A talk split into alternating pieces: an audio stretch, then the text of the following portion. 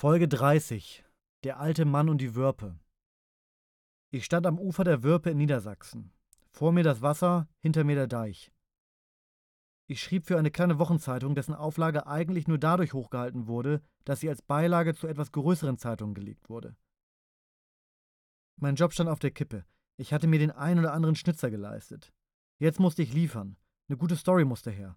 Irgendwas, das so noch niemand gehört oder gelesen hatte. Über einen Bekannten bekam ich einen Tipp und wartete nun auf Heiko Dörsch, der Mann, der übers Wasser laufen kann. Es war mir ein absolutes Rätsel, wie jemand über Wasser laufen kann, aber Dörsch schwörte darauf. Eigentlich war mir klar, dass es sich um irgendeinen Trick handeln musste. Wer soll schon übers Wasser laufen können? Zuerst dachte ich an lange Stelzen, sehr lange Stelzen. Lange Stelzen, die genau die richtige Länge hatten, sodass sie unten im Wasser bis auf den Boden reichten und dafür sorgten, dass die Füße oben gerade so das Wasser berührten. Die Idee verwarf ich aber schnell. Dürsch hätte Stelzen gebraucht, die sich immer wieder der Distanz vom Wasserspiegel zum Grund anpassen. Dafür hätte Dürsch ein Genie sein müssen, und wie ein Genie kam er mir nicht vor. Andererseits kannte ich ihn ja überhaupt nicht.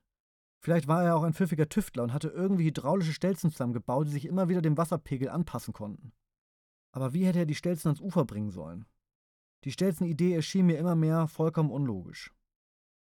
Dann dachte ich, dass er vielleicht spezielle Schuhe hatte, möglicherweise mit genug Luft drin, wie so ein Schlauchboot.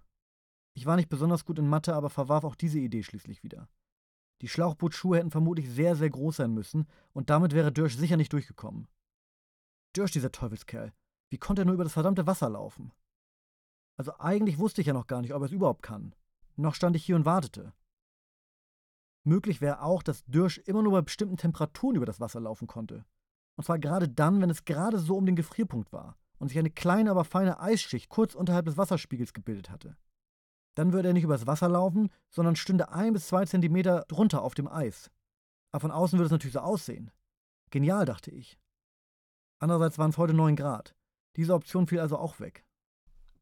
Ich starrte weiter auf die Würpe, bis irgendwann ein kleiner, dicklicher Mann um die Ecke kam. Er hatte eine rote Mütze auf, trug ein Jeanshemd und eine Weste. Die Hälfte seines Gesichts war durch einen Schnurrbart bedeckt, seine Augenbrauen standen so nah beieinander, dass sie sich quasi die Hand gaben. Mir war sofort klar, dass es sich hierbei um Dörsch handeln musste.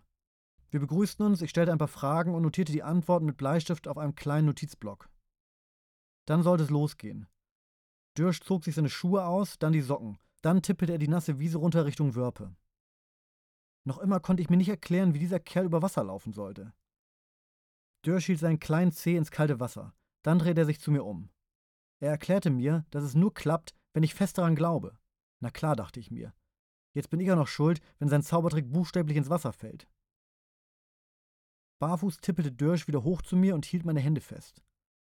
Irgendwie hatte ich das Gefühl, dass Dörsch und ich uns schon ewig kannten. Deshalb machte es mir auch gar nichts aus, dass Dörsch meine Hand mit seinen kleinen Wurstfingern streichelte. Na gut, dachte ich, dann glaube ich halt fest daran. Dörsch stolperte wieder runter Richtung Ufer. Dann schaute er noch einmal in meine Richtung. Ich strengte mich also an und glaubte nun ganz fest daran, dass dieser 1,60 Meter große Mann mit der roten Mütze und dem Jeanshemd und der Weste jetzt gleich über das Wasser laufen würde. Und dann tat er es. Dörsch lief über das Wasser, als wäre es aus Beton. Ohne mit der Wimper zu zucken, lief dieser Teufelskerl einfach über die Würpe. Vor und zurück, dann zur Seite, er bückte sich und hob einen nassen Ast auf, der über die Würpe schwamm. Dann blickte er wieder zu mir. Und, fragte er, nicht schlecht, oder? Ganz fantastisch, antwortete ich. Ob ich jetzt über ihn schreiben würde, fragte er mich. Es wird mir vermutlich kein Arsch glauben, aber ja, selbstverständlich schreibe ich über den Typen, der über das Wasser laufen kann. Vermutlich würde mir wirklich niemand glauben, dachte ich. Es ist ja auch nicht zu erklären, wie irgendjemand ohne einen Trick über Wasser laufen kann. Während ich darüber grübelte, wie Dörsch das Ganze wohl machte, begann ich zu zweifeln. Und scheinbar konnte Dörsch wirklich nur über das Wasser gehen, wenn man ganz fest daran glaubte.